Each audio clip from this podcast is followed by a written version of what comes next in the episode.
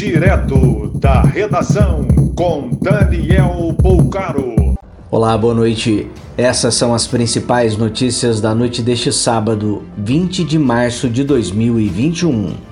Para evitar falta de oxigênio para pacientes, São Paulo está concentrando internados com Covid nos hospitais do Jabaquara e de Itaquera. Nesta madrugada, 10 pacientes tiveram que ser transferidos de uma UPA da Zona Leste após falha no abastecimento de oxigênio. As nove cidades da Baixada Santista passam a proibir a abertura de supermercados aos fins de semana e entram em lockdown a partir de terça-feira. Um frigorífico de Alegrete, no Rio Grande do Sul, deu férias coletivas após registro de surto de Covid sem previsão de retorno. Dois funcionários morreram.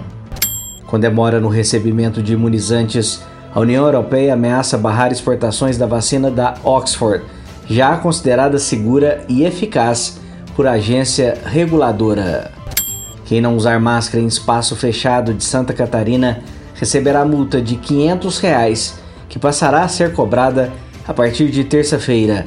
Decreto com medidas mais duras no estado segue até 5 de abril. Renovado por mais uma semana o lockdown no Ceará Todos os municípios do estado estão com níveis alto ou altíssimo de transmissão.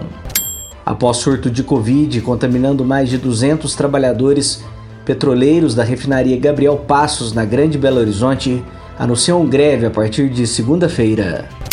O Brasil chegou ao seu pior sábado em número de mortes, 2.331. O projeto Cala a Boca já morreu financiado por Felipe Neto para auxiliar juridicamente quem está sendo processado por Jair Bolsonaro, já tem mais de 100 pedidos de ajuda. Mais informações no site da redação.com.br.